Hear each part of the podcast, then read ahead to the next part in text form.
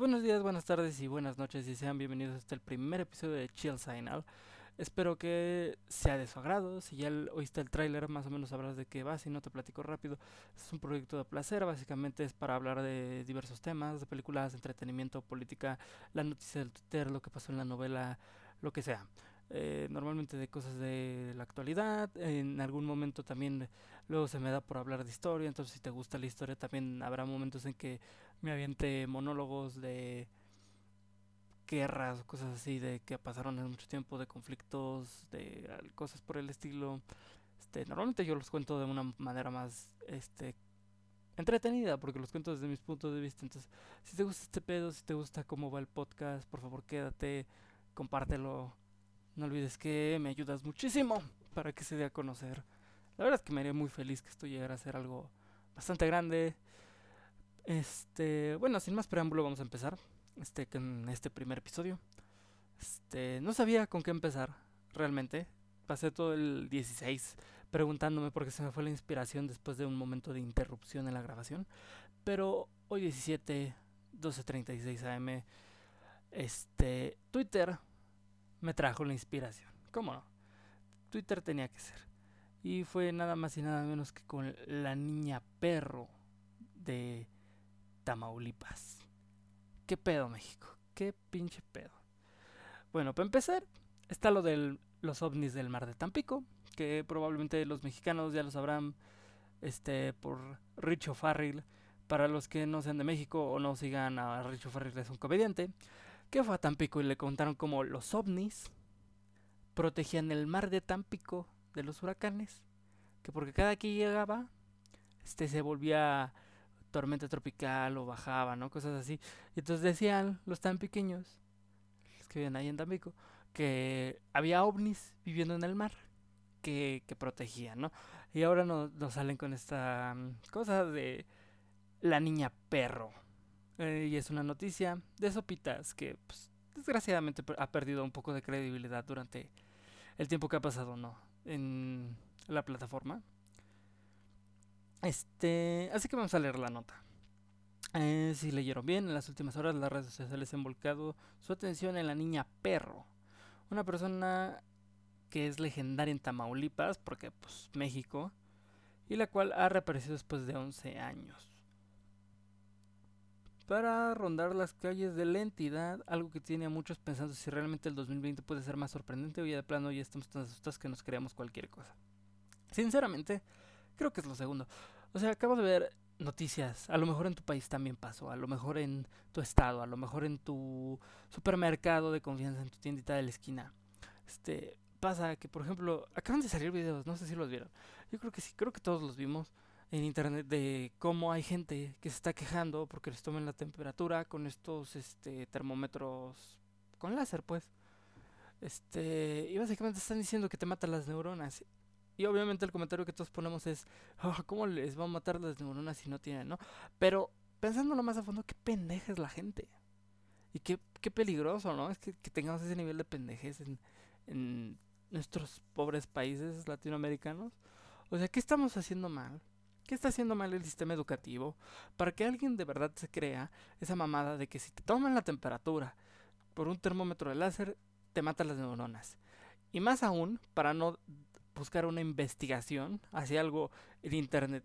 Ya, tienes internet y, y lees esa mamada. Mínimo lo chequeas, ¿no? O sea, haces una revisión de, güey, ¿será cierto? O sea, vamos a buscar, ¿no? Mínimo, yo creo. O sea, si eres, si no eres muy listo, porque hay que admitirlo, hay gente que no tiene los estudios completos. Y entonces dice, güey, no sé, pero tengo el internet. Entonces si el internet me está diciendo que me matan las neuronas, mínimo busco algo que me diga que no me matas las neuronas. O por ejemplo, el simple hecho de que esos termómetros han existido mucho antes de la pandemia y que obviamente si mataran neuronas no, no estarían en, en todo el ámbito, o bueno, no estarían en el sector médico, pues es a lo que me refiero. O sea, si de verdad mataran neuronas, no dejarían esas mamadas en manos de doctores, ¿sabes? O sea, tontería. Pero bueno, volviendo con la niña perra. Este, la niña perro es una leyenda urbana que comenzó en el año 2009. Fíjense qué, qué viejito es ya la pinche 2009. ¿m? Con la aparición de una joven desnuda que fue captada corriendo como perro, o sea, en cuatro patas, que Pinche Tampico. Ok, y de manera muy extraña por la colonia Ampliación Unidad Nacional. O sea, ya de por sí la colonia suena como que hay un montón de Bryans y Britannies y que te pueden picotear en una combi que pasa por ahí, ¿no? Bueno, pero en la colonia Ampliación Unidad Nacional, ubicada en Tampico, Tamaulipas. De acuerdo con los lugareños, la niña en cuestión se habría escapado de la casa en donde su madre la mantenía encerrada debido a su condición física. Pues ella buscaba evitar a los vecinos pues ella buscaba evitar que los vecinos se asustaran o se burlaran del adolescente que en ese 2009 tenía aproximadamente unos 14 años. No mames, y hasta hay un pedacito de periódico de un tuit que se aparece una niña con cuerpo de perro. Santo Dios, tiene 14 años. Su madre le escondía, no mames. Ok, sí, bueno, ok. La niña perro regresa este 2020. Después de 11 años y con 25 años de edad, parece que la niña perro ha vuelto a aparecer en las calles de Tampico.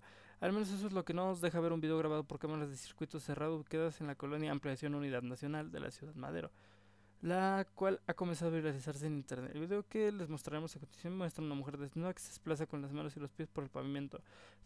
esto de una manera tan ágil que ha despertado el miedo y la incertidumbre del internet que ha comenzado a divertir sobre si esta persona existe o solo es un montaje. Podría tratarse... O sea, güey...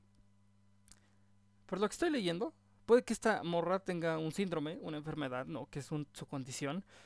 Y, y qué culero, ¿no? Qué culero que para empezar, que tu mamá te esconda. Para empezar eso. O sea, ¿qué, ¿qué, pinche culpa tiene la niña de que su mamá sea una culera que no la quiere sacar o no le quiere dar ayuda o lo que, o lo que quieras? O el qué dirán, ¿no? A lo mejor, porque esa pinche mentalidad pendeja también que tenemos de repente de el qué dirán. Por decir algo, por decir algo. Pero ya que te diga niña perra, si ha de estar como muy culero, ¿no? Para tu, tu persona. O sea, que Mucha gente no puede decir, niña con síndrome de Taurenes, pista tal tal, que abran un caso para que investiguen a ver si la pueden ayudar. No, niña perro, se vuelve viral, boom, ya, ahí está. O sea, ¿qué pedo? ¿Por qué no podemos ver que, que, que la niña no debe estar corriendo por ahí? Que a lo mejor desde el principio debieron haber buscado ayuda, que no está, no está bien que, que alguien a lo mejor con ese tipo de síndrome esté con alguien que no la quiere aceptar, ¿no? Como es. O sea que de verdad buscaran ayuda. Pero no, él se vuelve viral porque a huevo. En redes sociales muchos usuarios han comentado respecto al video y varios de ellos afirman que la niña perro en realidad es una persona que tiene el síndrome de Unartan, un padecimiento que afecta el cerebro de las personas y el cual les provoca cuadrepedismo y un retraso. Sin embargo, mientras todo queda en los supuestos, la única verdad ahora es que el video en cuestión está provocando una histeria colectiva entre los habitantes de Tampico. Es lo que digo, ¿qué pedo Tampico? ¿Por qué te asustas? La niña no es una niña perro, es probablemente alguien que está enfermo. No es como que va a ir y te va a morder. Y es más, si, si una niña perro apareciera, ¿no crees que sería como muy pinche fácil como atropellarla o, o agarrártela entre tres personas? O sea, no es como que, güey, o sea, de mucho miedo una niña perro. Un hombre lobo sí me cagaría, pero una mucha niña perro, o sea. Y además, no es como que es algo así que digas, no, es que ya mató a tres personas, aparecieron cadáveres. No, o sea, un puto video y ya la gente se está esterilizando. Pinche cuarentena lo que nos está haciendo. Que no quiero entrar en detalle porque la gente se prima cuando habla mucho de, de eso. Bueno, si tienen la oportunidad, busquen Niña Perro. Verga, sí, sí asusta un poquito si te cagas, ¿no? Un poquito así de verga. Uy, verga. Estoy viendo el video, sí, sí asusta, sí asusta. Hablé muy pronto. Oh, madre, sí asusta. ¡Oh, verga! ¿Han visto esas películas como chinas, japonesas, donde de repente aparece un como fantasma y camina en cuatro patas o así como pinche lagartija, ¿no? Así, piri, piri, piri, de un ladito para el otro, de un ladito para el otro. Pues más o menos así está el video. Búsquenlo, ahí está en Twitter. Pueden poner niña perro, a huevo les va a salir el video, no creo que lo bajen. Está completamente desnuda, como dicen. Parece que sí es una mujer mayor, pero pues niña perro por lo de antes. Este está en video y sí se ve como esas películas de terror que, que se mueven bien ágiles en cuatro patas. Si te caga si lo ves en la calle, yo creo. ¿no? Y así en videitos sí, sí parece como escena de película de terror de verga, ¿por qué se mueve así tan cabrón, no? Este, no sé si esta madre de... A ver, vamos a investigar rapidísimo. Aquí en el ordenador. Si este un si existe. A ver. Síndrome Unertan. De Unertan. A ver si existe. A ver, Unertan síndrome. Sí, parece que existe.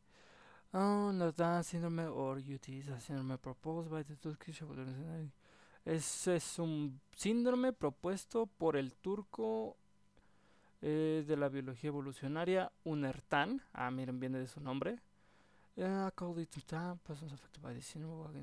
Ok, eh, de acuerdo con TAM, las personas afectadas por este síndrome caminan con una cuadra... caminan en cuatro patas. Eh, están afectadas con este habla primitiva y severo retraso mental. Eh, y se postula que es como un ejemplo de la evolución en reversa, verga. Y miren, es propuesto el síndrome en el 2006 en un documental de la BBC llamado The Family That Walks on All Fours. Ah, la, la familia que camina todos en cuatro, ¿no? Eh, pero no dice si ya está como... Ah, ah, miren, que está relacionada con este casamientos intrafamiliares, o sea, como con incesto, ¿no? Con un chingo de incesto. Ajá, que básicamente hace como que pinches regreses para atrás, o sea, como de por sí el incesto sabemos lo que hace, ¿no? O sea, parece que esto es como si de tanto pinche mezcla como que pam te tirara para atrás en tus ancestros. Bueno, es la teoría, no es la teoría. Lo estoy lo estoy leyendo justo ahora de Wikipedia, pinche fuente súper buena, ¿no? Este Ok, dice los neurocientíficos y evolucionarios como Roger Keynes, psicólogo, el psicólogo Nicholas Humphrey y la médica y el médico científico John Scoils eh, han argumentado que estos individuos, ok, sí que tienen un raro caso, o sea, sí que como que tienen dos desórdenes que vienen juntitos, que no es un, no es como un retraso en la evolución, que, que es más como un, como si tuvieras dos pedos, ¿no? Como si además de cáncer tuvieras, no sé, este este, ¿cómo se llaman estos pinches En vez de, además de cáncer, sida, por decir algo así, como que si trajeras dos pedos ya. Uh,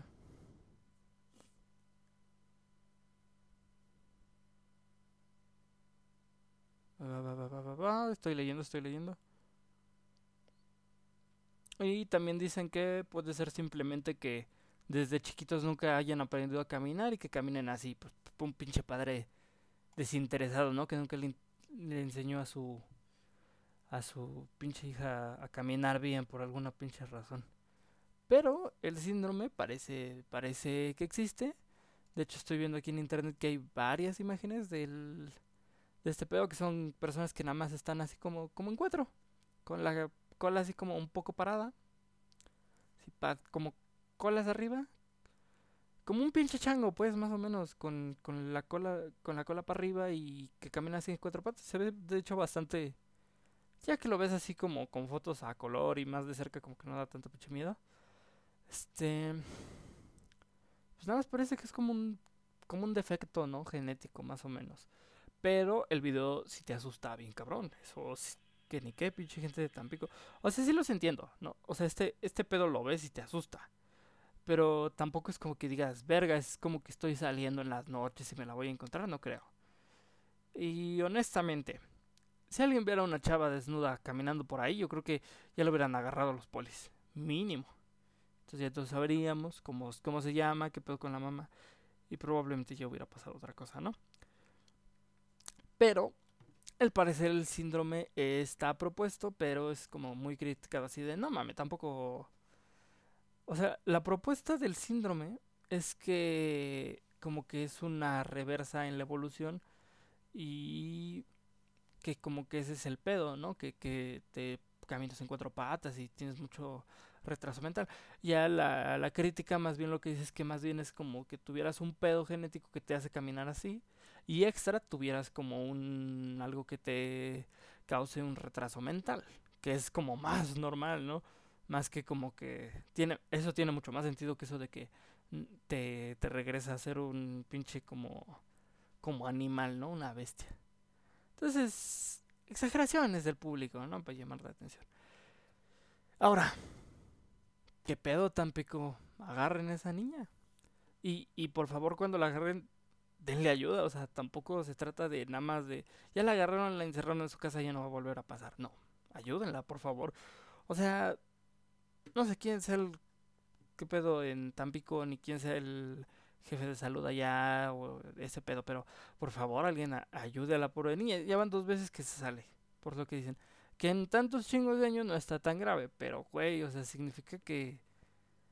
Que ya está como que pudiendo tener más fuerza, salir más. Entonces, yo creo que ya para una familia, y eso es algo que creo que mucha gente no acepta, ya para una familia en cierto punto cuidar a un enfermo con retraso, a lo mejor con alguna, sobre todo con alguna mm, discapacidad que los afecta en el ámbito mental, no es fácil. Y hay que también aprender y aceptar cuando uno no puede. También es válido decir, sabes que no, no puedo con esta carga, sí me duele mucho a lo mejor dejar ir a mi hija en algún centro eh, médico o algo por el estilo, pero allá la van a ayudar. Entonces también hay que pensar en eso. Más del mame de la niña perro y cómo da miedo el video y todo ese pedo, hay que pensar realmente que es una persona. Si bien tiene una condición médica, sigue siendo una persona a la que debería dársele el tratamiento adecuado. Muy bien, ¿qué más? ¿Qué más tenemos por aquí? A ver, a ver, a ver. Uh, miren, cinco planetas que serán visibles sin telescopio este fin de semana. Esto suena como algo interesante. ¿Qué les puedo leer? Eh, se podrán apreciar a simple vista en el cielo unos 45 minutos antes del amanecer de este domingo. Anoten la fecha, antes del, del domingo. O sea, el sabadillo.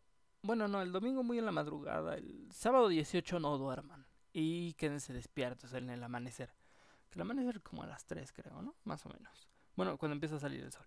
Bueno, antes del amanecer de este 19 de julio, cinco planetas, justo lo que es el 18 no duerman. O parecen muy temprano el 19, pero yo prefiero no dormir porque como que te cuesta más cabrón pararte en la madrugada. Yo digo, como quieran. Antes del amanecer de este 19 de julio, cinco planetas, Mercurio, Venus, Marte, Júpiter y Saturno, y una delgada luna creciente serán visibles a simple vista en el cielo a un mismo tiempo. Ah, perro. Los cuerpos celestes podrán ser observados por unos 45 minutos antes del amanecer del domingo, escribió el profesor de astronomía Jeffrey Hahn, criado por la revista Popular Mechanics. Perdón, citado, citado, no criado pendejo. Los cinco planetas seguirán visibles desde la Tierra hasta el 25 de julio. La siguiente oportunidad de asistir a esa reunión celeste será en junio de 2022. Ya saben, chavos, ¿eh? cada dos años, casi, casi. Se trata de una alineación de planetas, fenómeno que se produce cuando varios de ellos se encuentran a un mismo lado del Sol. Ah, miren, casi alineaditos, pero no va a ser, o sea, nada más van a estar como muy juntos. Este, formando una especie de línea a menudo imperfecta. Ajá, casi ahorita van a salir pinches titanes del Tártaro y todo el pedo. Este julio desde la Tierra es posible observar esta alineación en el sistema solar que solo deja fuera de la visión natural a Urano y Neptuno, observables a través de un telescopio por ser planetas demasiado distantes. Yo, chavos, aquí junto a mí, tengo un bellísimo. A ver si oyen eso. Un bellísimo Conus. Conus Star 900 Motor, que tiene un pinche motor quemado. este, pero sigue sirviendo como telescopio. Lo voy a sacar el. ¿Cuándo dijeron? El 19. El 19 en la pinche madrugada o el 18 que no duerma. A ver esos planetas. Sé que dicen que son visibles sin telescopio pero claramente se han de ver chingoncísimos con telescopio. Y si alcanzo a ver a Urano y a Neptuno, pues mejor. Claro que el telescopio ya es muy viejo, realmente es este una cosa no muy potente, entonces quién sabe si alcance a ver a, a Neptuno, ¿verdad? O a Urano, pero los demás probablemente los pueda ver y se van a ver bellísimos. Nada más tengo que ver en qué pinche por ubicación y hemisferio así para dónde volteo, ¿no? Norte, sur, este, oeste. Pero, pues parece una muy buena oportunidad. A mí siempre me gustan estos fenómenos celestes, ¿no? Cuando las lluvias de estrellas, los eclipses, etcétera, etcétera. Cuando este Mercurio pasó frente al Sol hace unos años, que se podía ver muy poquito, pero se, se alcanzaba a ver perfecto. Como Bueno, aquí en México, por ejemplo, en otros lados se vio como pasó justo por el centro y cosas así. En México se vio como una muesquita, así muy abajito de, digamos que tienes el sol, y en la muesquita va como una pequeña mosca, como si le hubieran dado una mordidota al sol, ¿no? Una mordidita y en un, en un pedacito. Así se ve aquí, pero siempre es interesante voltear a ver esos tipos de fenómenos. Este, claro que la, por ejemplo, la desventaja de con la del sol es que no lo puedes alcanzar a ver. Ves la sombra y te tienes que esperar a que la NASA libere la imagen para poder ver bien como que el planeta cubriéndolo, porque si no tú te quemas las retinas. Pero siempre se me ha hecho muy padre y siento que es algo que la gente de repente ya no le presta tanta atención.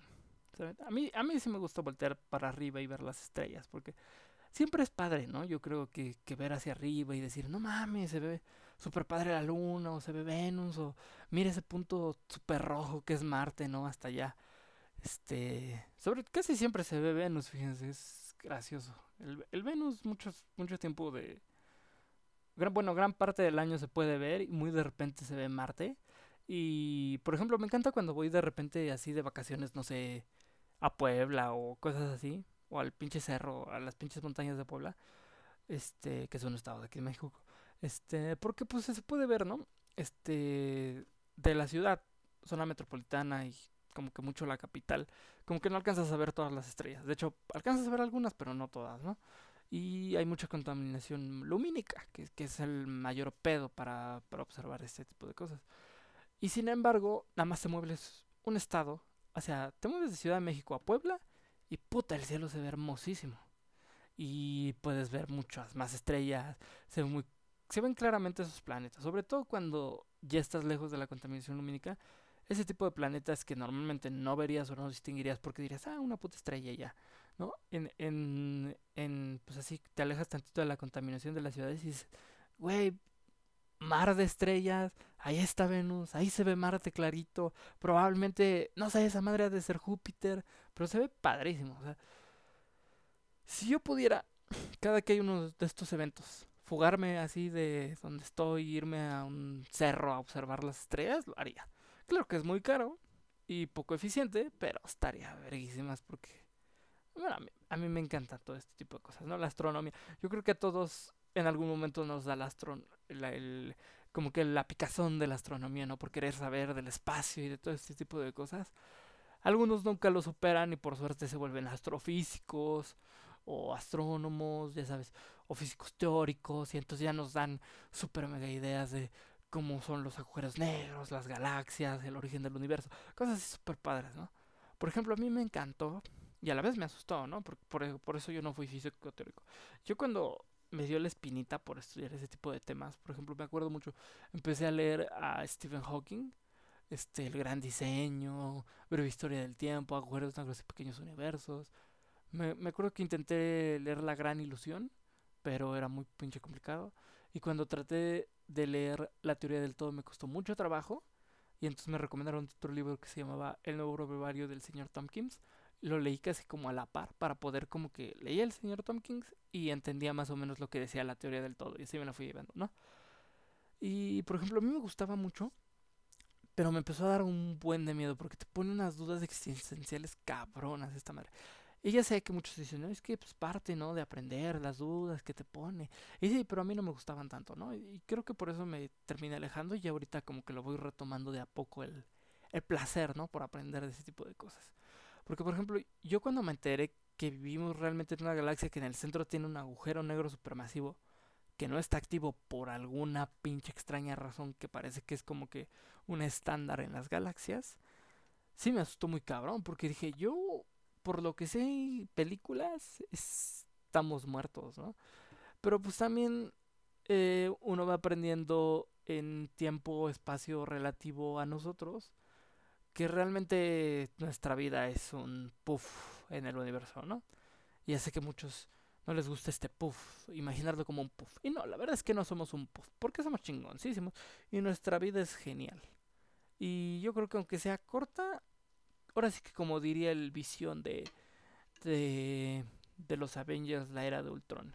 No porque algo sea efímero significa que no es hermoso, ¿no? O a veces para... ¿Cómo, cómo era? Para, a veces para que algo sea hermoso debe ser efímero, ¿no? Como nosotros. Que somos una chingonería en el universo. Porque somos chingones, o sea, realmente somos chingones los humanos. Creamos el lenguaje, creamos solitos, también creamos formas de ver el universo, de entender la ciencia, los números, la música, inventamos... ¿Qué también inventamos? Inventamos los barcos para poder viajar y, irse en el mar. Y inventamos un puto crucero para irte de pachanga en el mar y no tener que sufrir 700 días en, en el mar para cruzar de un continente a otro. Inventamos ir a caballo, que también es una experiencia verguísima. Inventamos domesticar perros. Bueno, domesticar lobos que se volvieron perros y ahora son unos, unos chingones para ser nuestros amigos que siempre están ahí, que siempre nos aman. Este, inventamos estas relaciones de comunidad donde nos amamos y todo este pedo. Y, y también inventamos las traiciones y el dolor. O sea, está chingón, pues. Somos chingón.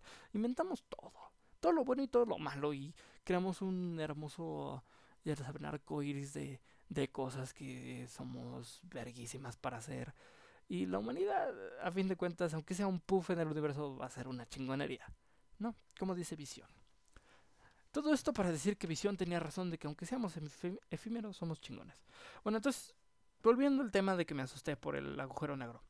Me asusté y lo abandoné un tiempito, pero después me enteré que pues Sí, o sea, para cuando ese este agujero negro vuelva a estar activo o, lo que sea, o explote, etcétera, etcétera, pues realmente vamos a estar todos pinches muertos, el planeta probablemente también, el sistema solar probablemente también, y que en realidad si esa madre explota, o etcétera, etcétera, va a tardar como mínimo 100 millones de años en terminar de explotar, realmente no nos va a tocar. Es como cuando empieza a explotar el planeta, se va a tardar un verbo también, ¿no?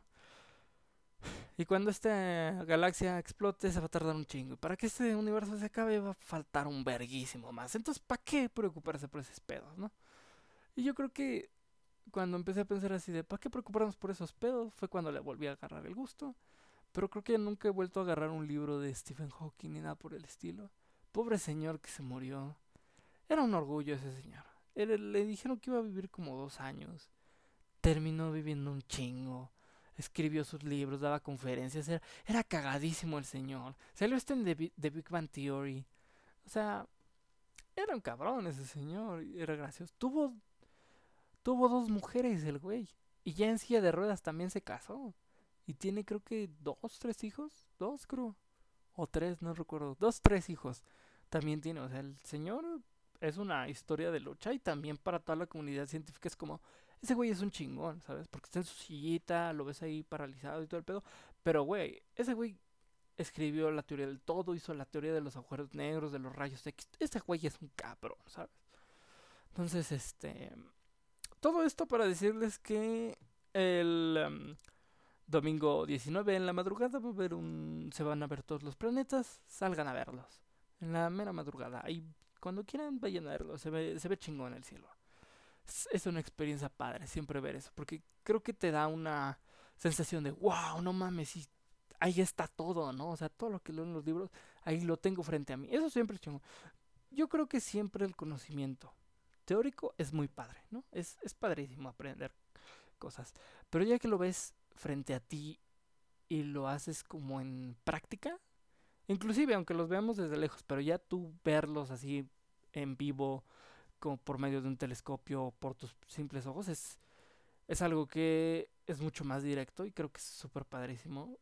Es así de, wow, lo, tengo aquí, el conocimiento, ¿no? O sea, lo estoy aquí, le puedo contar a alguien cómo fue, qué pedo, ¿no? Está. Yo creo que siempre es padre. Es muy, muy padre. No me acuerdo quién dijo eso, del conocimiento este teórico es bueno, pero el práctico es como el mejor, ¿no? El práctico es el más directo, es el que mejor te enseña y el teórico se queda un poquito atrás. No me acuerdo quién fue. No sé si fue Nietzsche, no sé si fue este el este René, el Descartes o si fue a lo mejor eh, Vladimir Ilianovich, Lenin, pero alguno de esos güeyes estoy seguro que dijo esa mamada de que el del conocimiento práctico es más cabrón, más chingón, más directo y que es el que más te enseña. Porque pese a tener todos los libros, realmente uno no empieza a aprender muchas cosas hasta que no las hace. Porque, por ejemplo, es como cuando tu mamá te mandaba, no sé, así de muy morro a comprar las tortillas. Y tú te espantabas culerísimo. Pero ya que lo empezaste a hacer, como que empezaste a entender que realmente era una babosada asustarse. Que tú puedes ir por las tortillas, pedirlas si no hay pedo, ¿no? Pero, por ejemplo, piensa solo en ese segundo. De que tú ya lo has visto. Has visto cómo tu mamá las pide. Pero tú cuando te mandan estás como muy asustado porque dices, no mames, no mames, sí lo sé hacer. Pero qué pedo con mi vida. Y estoy dando un ejemplo, eh, hipotéticamente. No digo que todos les asuste ir por tortillas. O que todos hayan pasado por algo así. Pero todos han pasado por alguna situación en la que ya sabes qué vas a hacer. Te pones muy nervioso antes de hacerlo. Y ya que lo haces, te das cuenta que no había nada que temer. Que en realidad es muy sencillo. Que en realidad ya lo hiciste, ya no hay tanto pedo, ya. Se acabó, ya no hay drama, ¿no? Ya en chinga lo haces, es más, 20 veces ahorita, ¿no? No hay pedo. Pero todo es gracias a la práctica. Porque ya que lo haces tú, como que aprendes mucho más en chinga, agarras confianza, no te parece ya algo no tangible, ya se vuelve algo tangible el conocimiento y yo creo que eso es lo que te facilita muchas cosas. Ah, que qué cosas, ¿no? O sea, cómo funciona todo ese pedo de el conocimiento humano, de cómo aprendemos y cosas así. Bueno, ¿qué más podemos hablar? ¿De qué más podemos hablar? Porque llevamos, ¿qué, ¿cuánto llevamos? Este, media hora, ya llevamos media hora hablando. Yo siento que llevamos como cinco minutos. A lo mejor me explayo mucho veces. Bueno, no importa. Sí, ¿qué les puedo contar? ¿Qué les puedo contar? Ah, sí, hace poco leí un libro. Un libro, muy bueno, muy bueno. Que se llama 22. ¿22? ¿Era 22? Déjenme checar rápido. Por aquí tengo el libro. Sí, es 22 11 63. El 22 de. ¿Qué es? ¿Noviembre? 22 de noviembre de 1963. Es un libro de Stephen King un libro bastante grande.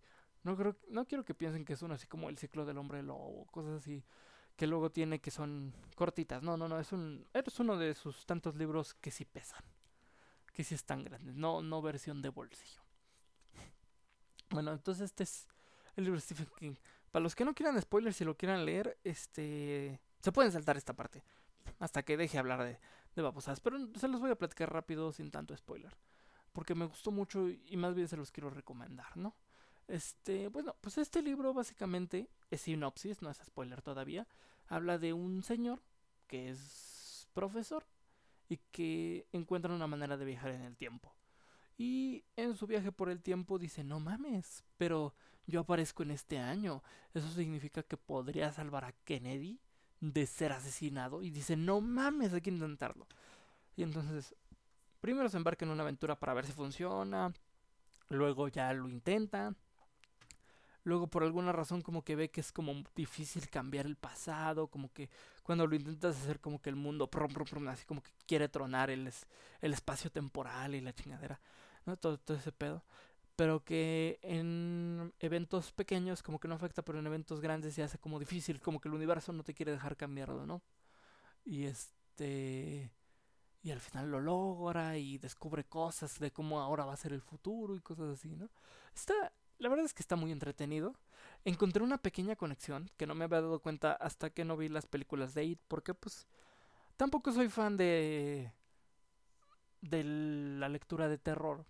Sí, no era muy fan hace poco de las películas de terror hasta que ya empecé a ver algunas y me di cuenta que me gusta paniquearme y gritar en la sala de cine y todo este pedo. Y gritarle a los actores como están pendejos por irse solitos a un armario que no tiene luz y toda la casa está iluminada y se van justo al armario que no tiene luz y se ve todo lúgubre, ¿no? Eh, tampoco soy muy fan, bueno, el punto es que no soy muy fan de la historia de terror, entonces no conocí a It. Cuando vi las películas de It y después leí el libro, este, bueno, lo continué leyendo porque como que salió en un mismo este espacio de tiempo de que yo empecé a leer el libro, salieron las películas y yo seguía leyendo el libro, pues descubrí un pequeño vistazo, un pequeño, ¿cómo, cómo lo llamarías? Un pequeño easter egg, un pequeño, una pequeña referencia, ¿no? Hacia It. Porque sale Beverly y sale este chamaco que se me fue su nombre, pero sale Beverly bailando con un chamaco y él como que conversa tantito con ellos y como que oye al payaso por ahí. Es un pequeño spoiler esto, pero pero lo encontré y dije, ah, no mames, esto está cabrón, como que conecta sus pinches historias, ¿no? Entonces, Está, está padre, la verdad. A mí, me, a mí me agradó bastante, se los recomiendo mucho. Este, el, libro es tal cual, es una fecha. El de Stephen King es tal cual una fecha. Es 22-11-63. Así se llama el libro. 22-11-63. Así se llama. Y es de Stephen King. Ay, por si lo quieren leer. Está muy padre. Muy chingón. Y pues vale la pena. Yo diría que vale la pena. Este, yo creo que vamos a parar a los 40 minutos porque ya son las 1.10 de la mañana y me estoy empezando a cansar. Entonces, para los últimos 5 minutos, ¿qué les podría contar? ¿Qué les podría contar? Les voy a contar qué Funcos tengo. Así, random. Tengo hasta arriba un Funko, el 591, parece ser, creo. 581, no estoy muy seguro, está un poco rota la caja porque lo compré en descuento. De Mr. Burns. Tengo el 03 de Cthulhu, obviamente. Todos saben de los tantos libros que escribió Lovecraft. Y parece que el más famoso es la llamada de Cthulhu por alguna pinche extraña razón. Que es bastante obvio, de hecho. O sea, del, creo que de Lovecraft fue el que como que más gustó. Porque, bueno, a mí también me gustó bastante porque está escrito como en una forma muy de historia, ¿sabes? De historia real. O sea, de que el doctor de tal universidad llegó a tal y contó tal y encontró al, antropólogo tal y fue en el año de tal y fue en una expedición de tal. O sea, parece muy verídico, pues cuando lo vas leyendo parece algo muy, muy verídico. Y pues de hecho, si, yo creo que si no conoces bien qué pedo, o sea, si no sabes quién es Lovecraft ni nada, yo creo que si te la empiezas a creer un poquito. Si te lo dan así sin que sea el libro que diga de las novelas de ficción de H.P. Lovecraft, no, no, no. O sea, así, si te lo dan en seco y no sabes qué pedo con Lovecraft ni nada por el estilo, dices, verga, ¿a poco esto sí pasó? Porque se ve bastante verídico, de decir. Este, ¿qué más tenemos? Ah, ahorita que me acuerdo, Mr. Burns, el que hace la voz de doblaje de Mr. Burns, me parece que tuvo síntomas de COVID hace muy poco aquí en México. Y fue hospitalizado. No sé qué pasó, la verdad. Voy a buscarlo rápidamente en Twitter porque sí me preocupó y ya nunca lo chequé. Mr. Burns, vamos a ver. Hilo de aclaración sobre el estado de salud de Don Gabriel Chávez, actor de doblaje mexicano que originalmente dio voz a Mr. Burns en Los Simpsons. Yo lo conocí en una TNT. Este. La verdad es que me cae bastante chido. Este lo conocí en una TNT, fue bastante agradable, este, muy buena persona. A mi hermana que compró una alcancía de, de los Simpsons que tenía ahí con forma de lata de cerveza Dove se lo firmó y su firma es como la cabeza del señor Burns, está muy cabrona su firma. Este bueno, hay un hilo de cómo está su estado de salud, pero parece que está bien porque los grabo. Este ta, ta, ta, ta, Pues parece que está bien. Por ahora. Por ahora parece que está todo muy bien, no, no, no parece que haya pasado nada malo. Parece que él hasta grabó videos de cómo está encerrado en su casa, entonces a lo mejor no fue COVID, ¿no? A lo mejor nada más le dio un resfrío y decidió aislarse por cualquier cosa. Este, pues parece que está bien, menos mal, porque la última vez que se nos murió alguien importante así viejillo acá fue Oscar Chávez. Y la verdad es que sí me dolió porque yo era fan de sus canciones, tenía sus discos, fui al auditorio dos veces a verlo. Después fui al Teatro de la Ciudad de México a verlo también. Y me la pasé chingoncísimo. Hasta lo vi una vez en Xochimilco. De que yo andaba por Xochimilco y me enteré que iba a dar concierto en, en la puta catedral del centro y fui a verlo. Y escuché como dos canciones porque llegamos hasta el final porque no nos habíamos enterado. Pero fuimos y estaba chingón. Este, pinche señor, ese no se lo debió llevar, pinche COVID. Todavía, todavía hacía otro pinche auditorio o algo. Ay, como... Qué triste, ¿no? Que, que, que el COVID se está llevando como a gente que... Que es importante, tanto personal, ¿no? O sea, algún familiar o cosas así. Pero también hay gente como que uno admira mucho y que de repente dices, verga, ¿por qué no se cuidó? Fue gente de su alrededor. Yo siento, la verdad, que cuando son de estos señores, a no ser que sean necios ellos de no, esa madre no existe, yo creo que es un poco culpa de los demás, porque yo creo que ellas fueron las personas que luego, luego se aislaron porque sabían que estaban en el grupo de riesgo. Es, güey, si salgo me voy a morir. Yo no creo que se hayan arriesgado, ¿no? Entonces, también pinche gente. Bueno, ¿qué más? Tengo un, el 210. Bueno, no sé si tienen un orden específico porque son Pop Television, Pop Animation, Pop Games, pero bueno, Pop Animation 210, Peridot. Verguísima la Peridot, me cae re bien y es muy cagada en la serie de Steven Universe. Este, yo me acuerdo que cuando salió Steven Universe, a mí no me gustaba el concepto, los trailers también. Y la verdad es que sí, la primera temporada es bastante aburrida.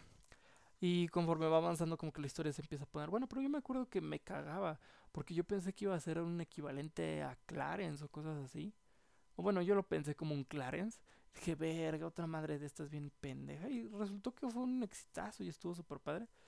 Ahora, que Steven Universe Future no me encantó. Y Steven Universe The Movie me mamó. Estuvo chingoncísima, un buen de canciones verguísimas. Claro que lo vi en inglés y la serie la vi en español, pero la película está verguísima. Se los recomiendo mucho. También la serie. Aunque la, la serie sí les advierto que toda la primera temporada es muy aburrida. Extremadamente aburrida porque como que te presentan a todo mundo. Entonces como que te cansa un poco de, güey, ya, que pase algo porque me estoy aburriendo muy cabrón. Este, también tenemos a Pop Games al 306, que es Sarya. Para quienes no sepan quién es Arya, es una este un personaje de un videojuego llamado Overwatch, que ahorita ya está más muerto que nada. Bueno, algunos lo seguirán jugando, pero la verdad es que ya eh, cuesta más trabajo encontrar partidas, y en los eventos ya nunca se llenan los servidores como antes. Y Blizzard ha tenido ciertos, bueno, la compañía que es el juego se llama Blizzard, este ha tenido muchos problemas desde que sacaron el Diablo Mobile porque Blizzard era una compañía que se centraba en juegos para computadora, para PC. Y cuando anunciaron el mobile, obviamente para intentar sacar la lana, lo anunciaron con Diablo Mobile. Y entonces todos estaban esperando otro Diablo, ¿no? Algo chingón para la PC, otro puto Diablo. ¡Wow! Sí, va a estar verguísima. Y no salen con esa mamada. Y entonces, este, la, hubo hasta un güey que se paró en plena conferencia y dijo, esto es una broma atrasada de El Día de los Inocentes de porque era como creo que fue como un mes después de abril y pues en Gringolandia es en vez del 28 de diciembre es el, en abril el día de los inocentes y dijeron este no es completamente cierto y todo este pedo y la gente decía hay como planes para sacar esta madre en PC y, les dijeron no nada más va a estar en teléfonos y todos como, no mames, ¿a poco? ¿Qué, ¿Qué, pedo? Si nadie juega en teléfonos, ¿no? El chiste de todo Blizzard es que es en PC. Inclusive, este, el desarrollador del juego tuvo que decir, todos tienen celulares, ¿no? Y entonces como, no mames, sí, pero no quiero jugar en mi puto celular. Y entonces, inclusive en la nueva conferencia que dieron hace poquito, este, la de este año me parece, este, hubo mucha gente que le estuvo comentando en sus promocionales de la conferencia online y cómo le iban a hacer en, en la BlizzCon y todo este pedo, de que no se preocupen, chavos, ya compré mi celular para poder jugar Diablo. Pero, o sea, fue un, fue un cagadero, fue un error gigante de planeación. No sé quién dio luz verde para ese puto proyecto. Pero inclusive las acciones después de esa mamada, después de nada más esa conferencia de prensa y que, y que los inversores vieron cómo reaccionó el público, ¡pum! Pinches acciones hasta el suelo. Entonces, para quien no la conozca, Sarya, personaje de videojuego muy poderosa, rusa. Es un tanque en el juego. Bastante entretenido, la verdad. Que hasta salió para este este otro juego que se me fue el nombre, que es un MOBA de Blizzard. Ahí si alguien me puede decir de repente cómo es, este, se lo agradecería mucho. Pero la verdad es que no me acuerdo, porque tampoco es como que sea muy puto y importante.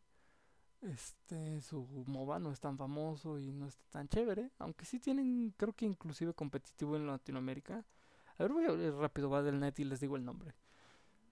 Este, el juego la verdad es que está, Overwatch me gustaba bastante y van a sacar el 2, que mucha gente está como un poco asustada, ¿no? Porque todavía no anuncian cuánto va a costar y entonces la gente está como, güey, es que si me lo pones en 60, 40 dólares al chile no vale la pena comprarlo si va a ser casi lo mismo. Ya, Heroes of the Storm es un MOBA, de, es como su League of Legends de, de Blizzard, que no está tan chido como League of Legends, pero pues, güey, o sea este, ahí también salió la Zarya como personaje jugable, ¿no? Estaba padre, la verdad. A mí sí me gustaba bastante, pero de repente la comunidad se empezó a apagar, ya no sacaban eventos tan padres. Los primeros, me acuerdo, los primeros eventos cuando iban a sacar nuevo campeón, hacían toda una mega campaña de publicidad para que la gente se, se emocionara y cosas así. Y ya después como que fueron perdiendo la chispa, no sé si abandonaron el juego, pero pues ya, la verdad es que también uno se aburre un poco y todo ese tipo de cosas. Y Overwatch 2 no sé si nada más va a ser como un... Ya sacaron un rediseño de personajes que la verdad se ve bien. Pero uno no sabe si va a costar lo mismo, si como ya tienes la versión anterior te van a dar un descuento, cosas por el estilo. O si va a ser exactamente lo mismo, o si va a traer modo historia, cosas así. Y entonces la gente dice, güey, es que no sé si valga la pena volver a comprar. O sea, es como volver a comprar el puto mismo juego para volver a jugar. O sea, es como que no tendría mucho sentido, ¿no? Entonces, a ver, todavía no anuncian cómo va a ser Overwatch 2. Ya lo han anunciado, ya anunciaron varios rediseños. Entonces, habrá que ver qué, qué pasa, ¿no? Con esta compañía. Este, también tengo al The Pop Television, el número 500, que es Moe Sislak, también de los Simpsons. Al Moe, por suerte, no le ha pasado nada. Sigue en nuestros corazones. Este. Tengo otro Pop Animation de Ricky Morty. Es Pickle Rick con su lásercillo de ya con partes de rata cuando se mete a la embajada de este país raro, que obviamente es Rusia, pero nadie sabe qué pedo. Ahí machacando gente, ¿no? Este y mi último Funko Pop es el de Harley Quinn, el 156 de Pop Heroes. Este Harley Quinn.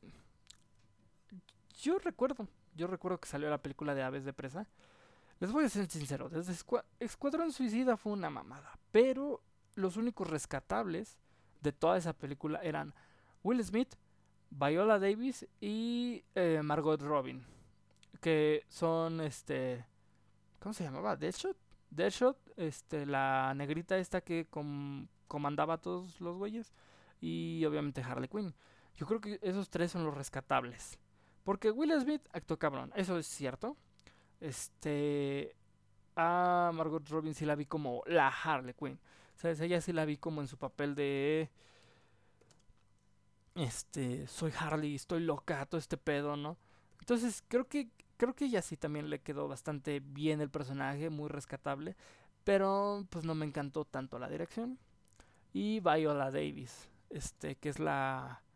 La esta mujer, este, que comanda a todos los de Suicide Squad, ¿no? La, la de gobierno, este, es muy, es muy buena, muy buena actriz y la verdad es que brilló, brilló en, en Suicide Squad. Pero nada más de esos tres.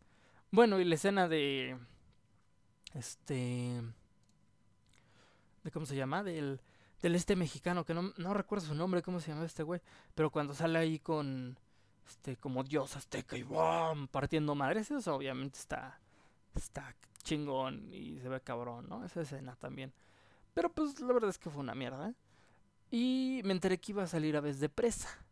Dato curioso de Aves de Presa, por ejemplo.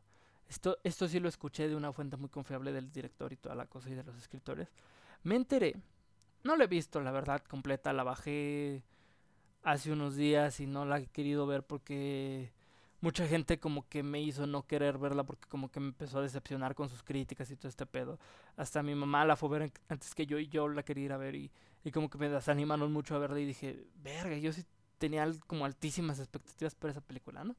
Pero bueno, yo me enteré y ya vi un pedazo de la película de que según roban un diamante con información de dinero de un pinche familia y quién sabe qué, qué mamadas, ¿no?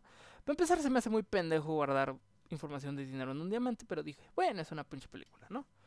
Pero aquí está lo interesante. Me enteré, por fuentes confiables, un youtuber que hace muchas reseñas de cine, este, luego les pasaré el nombre si me acuerdo cómo se llama, este, que, este, básicamente lo que había en ese diamante no era cuentas bancarias ni nada por el estilo. Lo que había, según, eran fotos del villano que demostraban que era homosexual y que él las quería recuperar por su inseguridad, ¿no? De cómo voy a ser un padrino, por así decirlo, y gay. O sea, eso no se puede, ¿sabes? La gente me va a criticar, eh, no, no estoy cómodo con eso, etcétera, etcétera. Y creo que sí se nota durante la película que en realidad estaba yendo hacia eso, porque sí se nota un poco, este, ese comportamiento como un poco más hacia tirándole a que era gay, que no lo quería demostrar y todo este tipo de cosas. Y su inseguridad hacia ser él mismo. Y la verdad es que se me hizo una propuesta bastante interesante. Dije, verga, eso soy chingoncísimo, ¿no? Como un villano que es el más malo, todo el pedo, es gay. Y en realidad está inseguro de ser gay. O sea, no se siente seguro con él mismo. Y entonces quiere recuperar ese pinche diamante porque ahí están esas fotos que probablemente lo puso en un diamante porque es una diva, ¿no? Así de, verga, si soy hermoso, tengo fotos de mí, los voy a poner en un diamante, ¿por qué vergas? No, ¿no? ¿Sabes? Yo también lo haría, pues, así de diva. Este, pero, este, se me hizo una propuesta interesante. Y lo que entendí fue que lo cambiaron porque pensaron que la gente se iba a emputar, que la comunidad LGBT iba a salir de, es que ser gay no es algo por lo que estar inseguro, ni la chingada y todo eso. Pero, pero a mí la verdad es que me pareció que hubiera sido una apuesta arriesgada muy buena, porque es como de, soy líder de la mafia, soy el más malo, pero estoy inseguro, ¿sabes? Porque normalmente no se puede ser así en el ámbito en el que yo estoy. Entonces, se me haría una apuesta súper arriesgada, pero muy, muy buena, porque eso le da un giro totalmente diferente a toda, la, toda la película. Ahora, lo que también escuché fue que, que la película tiene como muchos fallos en el guion, que está como un poquito fumada. Pero pues es Harley, entonces como que más o menos lo entendería y todo eso. No la he visto completa la película de Aves de Presa. Dicen que no está tan buena, la verdad. A mí me gustaba más el giro este en vez de que fueran cuentas bancarias y todo este pedo. Pero pues bueno, Hollywood ya parece que no quiere arriesgar, ¿no? Por estas apuestas que, que en realidad se muy, muy cabronas, muy, muy chingonas. Ahora, algo que sí hay que reconocerle a DC y a su universo cinematográfico es que sus soundtracks, y creo que esto es lo único chido que tienen, además de que son un poco lúgubres, sus soundtracks son una chingonería. Son padrísimos, en muchas películas tienen soundtracks padrísimos, sus bandas sonoras están geniales. Lo que le falla un poco, yo diría, a DC es efectos especiales y un poco los guiones porque están flojos este algunos parecen casi todas sus películas desde Justice League hasta ay, ¿cuál fue la otra que sacaron? Batman y Superman parecían puras historias de, de conexión y cosas así y pues como que dices güey tampoco tampoco se trata de eso no y por ejemplo, este actor, ¿cómo se llama? El que, el que hace a Batman, que siempre se me va su puto nombre. ¿cómo? A ver, Batman. Este. B, Superman. Vamos a buscar elenco rápido. Por ejemplo, yo creo que eso es lo que le falla un chingo a, a, a DC. Ben Affleck, Ben Affleck. Por ejemplo, Ben Affleck es un actor cabrón. Sacó la película del contador y está verguísimas. Eh, ha sacado muchas otras películas que también lo demuestran que es un gran actor, pero ciertamente como Batman no del ancho. Se me hizo que, que lo hizo bien, en lo que él podía, pero le dejaron un papel difícil y la dirección, he de admitir que no, no se vio que fuera la, la mejor, la indicada para alguien como, como Ben Affleck. Pero es buen actor el, el, el, señor. Y la verdad es que no lo debieron poner como Batman. Esa es la, la dura realidad. Este. ¿Y qué más? ¿Qué más? Por ejemplo, este. El, Jesse Eisenberg, este. El que hacía Lex Luthor en. En Batman v Superman. Se me hizo que no hizo un buen Lex Luthor también. O sea, no era buen Lex Luthor. Pero hubiera sido cabroncísimo de Joker, yo diría. Porque como para Joker me daba como una mejor espina, ¿sabes? Como que dije, cuando lo vi actuar de Lex Luthor, dije, es que este no es Lex Luthor. Lex Luthor es, no es como que está loquito, ja, y se ríe y se le van las palabras, ¿no? O sea, ese es como el, el genio moderno que tenemos hoy en día. Pero Lex Luthor era calculador, era frío, hablaba lento, era muy inteligente, no, no con sus disparates raros.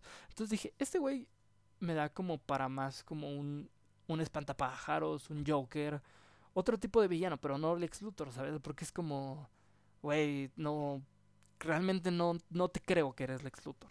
Entonces, por ejemplo, en las de DC tienen muchos problemas desde el elenco, desde las historias, desde los guiones, pero sus soundtracks son muy chingones y la verdad es que ya como que han mejorado un poco. Por ejemplo, en El Hombre de Acero, yo me acuerdo que Superman tuvo que matar a Zod, si no mal recuerdo.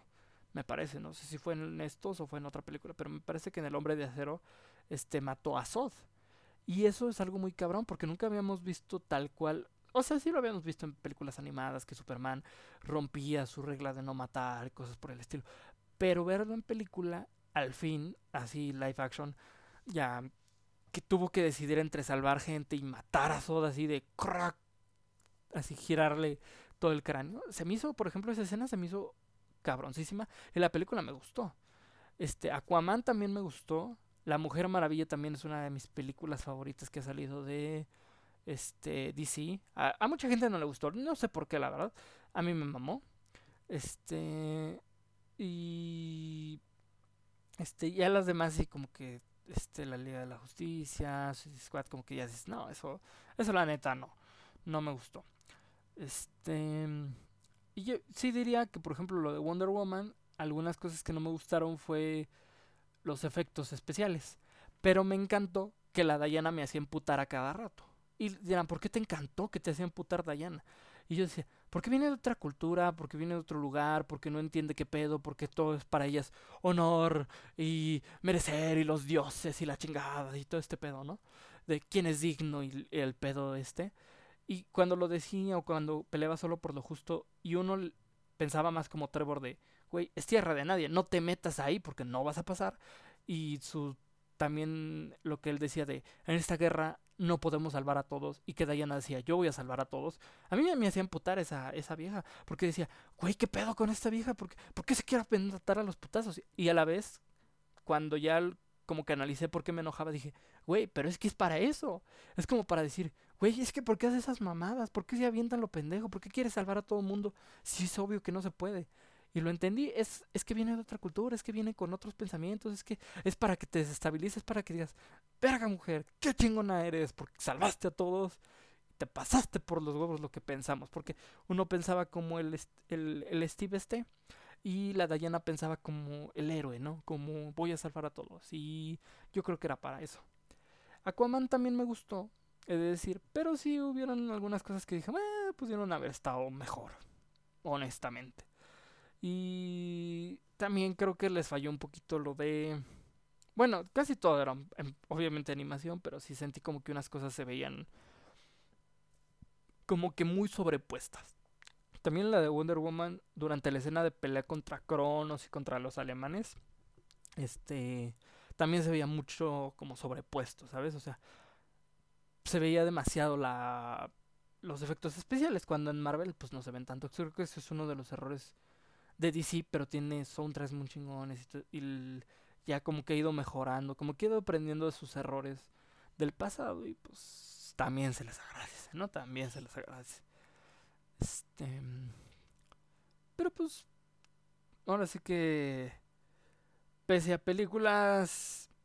Para todos, ¿no? Para todos hay, para los gustos que uno quiera. Este, por ejemplo, si bien es cierto que muchas películas han, por ejemplo, eso es lo que me fascina a veces. Muchas películas que en realidad no son tan buenas han tenido calificaciones súper súper altas y otras películas que han sido como muy muy malas han tenido calificaciones eh, bueno cómo era a ver reformulo. Películas que, que han sido muy exitosas en realidad no son tan buenas y películas que han sido este que les ha ido súper mal en realidad son muy muy chingonas no o sea lo que me refiero es que películas que fueron aclamadas y todo ese pedo, a lo mejor no se lo merecían, porque no era tan chingón. Y por ejemplo, tengo muy, muy en claro el, ejemplo de Black Panther. Black Panther, para empezar, yo nunca la vi. Porque, pues, realmente Black Panther no es un superhéroe que me llame la atención. Este. Hay muchos superhéroes que no me llaman la atención. Este. Entre ellos Deadshot y Shazam, por ejemplo, que también sale su película pues no, la verdad es que no, no me interesan esos superhéroes. No son como que, puta, sí. Shazam, yo quería una película de ese güey. Claro, porque yo no quería una película bien hecha de linterna verde, ¿no? Pero bueno. Este, por ejemplo, Shazam, este, Deadshot, son superhéroes que ni al caso. Este. ¿Y de qué estaba hablando? Ah, se me fue la idea de, de la mente, bien cabrón. Este, por ejemplo, esas películas que han sido como innovadoras y cosas así, han sido muy bien recibidas, pero en realidad no estaban tan chidas. Por ejemplo, Shazam era para mi gusto muy infantil. Y ya sé que es superhéroes y que no necesariamente tiene que ser para adultos, pero sí se me hizo como muy, muy infantil. O sea, se me hizo como si hubiera estado viendo la película en Nickelodeon. Así de... Güey, o sea, ¿por qué tiene que ser tan infantil? Entiendo las bromas, entiendo que es para un público general, pero ¿por qué tiene que ser tan infantil, no? O sea, ¿por qué, güey? Y Bueno, sí, Black Panther. Por ejemplo, Black Panther yo nunca la fui a ver. Ese es mi ejemplo, ya me acordé. Este, ese es mi ejemplo de malas películas que reciben demasiado crédito por nada. Black Panther tiene diseño de personajes cabrón, diseño de vestuario muy chingón y que la caga. En la historia, sobre todo en el guion, este, en cómo se desarrollan los personajes, la verdad es que no me gusta. Ya que la vi, no me gustó. Y en el CGI, tiene un CGI pésimo, tiene un desarrollo de personajes muy pobre y, y realmente siente como una historia que nada más te quiere decir, esto es Wakanda y ya. Y, y ya. Así de, esto es Wakanda. Este, y pues sí se me hace como la historia de los enemigos de T'Challa en la, en la propia Wakanda es así de güey, o sea, su historia está como muy meca, la verdad. Este, por ejemplo, Black Panther, que ganó un Oscar, este, no me acuerdo a qué sea mejor película o la madre. Sí dije, güey, no se la merecía. Por ejemplo, vamos a ver, nominados Oscar Black Panther, así. Vamos a buscar, a ver quién, qué, películas estaban además de Black Panther. Eh, veamos premios anexos recibidos por Black Panther. Black Panther es una película basada, ja, ja, ja, ja, ja. Premios. Ganó el premio Oscar a mejor película en 2019. Vamos a buscar nominados a mejor película Oscar 2019 vamos a ver quiénes estaban nominados. Porque sinceramente se me hacían. A mejor película estaban Black Panther, Green Book, Roma, Ha nacido una estrella, El vicio del poder, La favorita, Bohemian Rhapsody e Infiltrado en el Ku Klux Klan. Esos eran los nominados, parece ser. Vamos a ver si es cierto. A ver, la edición, ajá y otros están Green Book.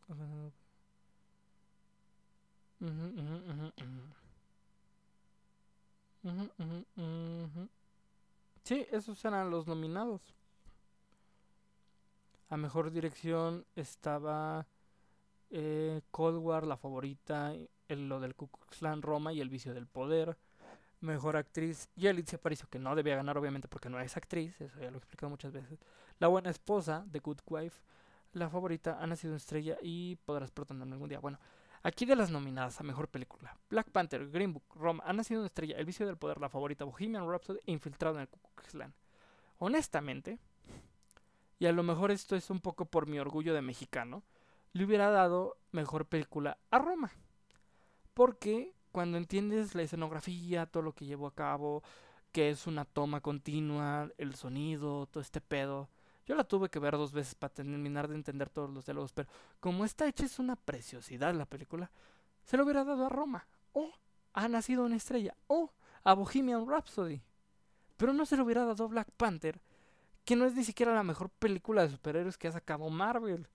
O sea, ese es un ejemplo muy claro de cómo a veces películas que son nada fuera del otro mundo reciben un reconocimiento que dices, wey, ¿por qué? ¿Sabes? Bohemian Rhapsody fue una maldita obra maestra de sonido, súper chingona, que nos llevó en el viaje Freddie Mercury y de Queen y de las canciones.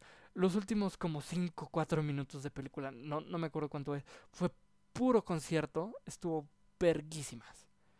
Ha nacido en estrella, es, es, una, es una historia un poquito cursi, pero hermosa de los músicos y todo este pedo de como, como pues justamente como dice la película Nace una estrella, estaba verguísima. Y Roma es una obra de arte. Es una obra de arte en escenografía, en historia, en cómo se desarrolla, en vestuario, en todo este pedo. Entonces, sí había muchas películas que se merecían el Oscar, más que Black Panther. Este. Pero bueno, también, o sea, no se puede respetar a la academia cuando no le dieron el Oscar a mejor película animada a Klaus y se la tuvieron que dar a no sé quién. Pero ni me acuerdo porque me emputé, cabrón. Este, pero Klaus, Klaus debía ganar el Oscar. Y no me acuerdo quién la ganó. Ah, sí, Toy Story 4. ¿Qué pedo? I Lost My Body. Este, bueno, el Mr. Link creo que sí no la merecía, pero la verdad es que la animación Este, me encanta y bueno, sí, la historia estuvo medio floja. Don, I Lost My Body, este, Cómo entrenar a tu dragón o Klaus se la merecían. Toy Story 4, a pesar de que está bonita, no es una historia que no hayamos oído antes de los juguetes y hay que aprender a soltar y el pedo y así. O sea, nada más es como, güey, ya, es Toy Story 4, es, no le puedes dar un Oscar a eso. Y el pedo con los Oscars es que la gente tiene en la cabeza que película, mejor película de animación solo puede ser este para niños, porque así está este pedo. De que nada más para niños es la animación, como si no hubiera películas animadas que que son para adultos o que tienen otro otro formato, ¿no? O que no son solo para niños, ¿no? Que te hacen pensar cosas así. Klaus se merecía el Oscar a mejor película de animación porque integró el 3D con el 2D el trabajo puesto en los colores, en toda esta psicología de cómo va cambiando durante la película, cómo contar la historia, todo este pedo, se merecía el Oscar y no pinches Story 4. Entonces no puedes respetar a la academia cuando ha hecho tantas mamadas como, darle uno, como darle el Oscar a mejor película a Black Panther, como darle el Oscar a película animada a Klaus. Entonces, pues sí, emputa algunas veces. Emputa algunas veces. Este, ¿cuánto llevamos? Una hora, verga. Ok, llevamos una hora seis minutos, según yo, y nada más les iba a contar de mis Funko Pops para acabar. Este, no sé si me quedé a mitad de una idea. La verdad es que a veces me sigo hablando y se me va el pedo. Espero que les haya gustado este desmadre mío de hablar frente a un micrófono. Este, si les gustó, compártanlo. Este, todavía no tengo redes sociales, pero estoy pensando en hacerme un Instagram lo antes posible. Entonces, por lo mientras compartan el podcast. Y en el próximo les contaré cuál es mi cuenta de Instagram, en donde, no sé, subiré alguna que otra foto, este, alguna, a lo mejor alguna cancioncita, algo por estilo, pedazos del podcast a lo mejor. pues nada, este, espero que lo hayan disfrutado. Nos vemos en el próximo episodio de este podcast de Chill Signal y tengan una linda vida. Este, hasta luego. Por si no los vuelvo a ver, buenos días, buenas tardes y buenas noches.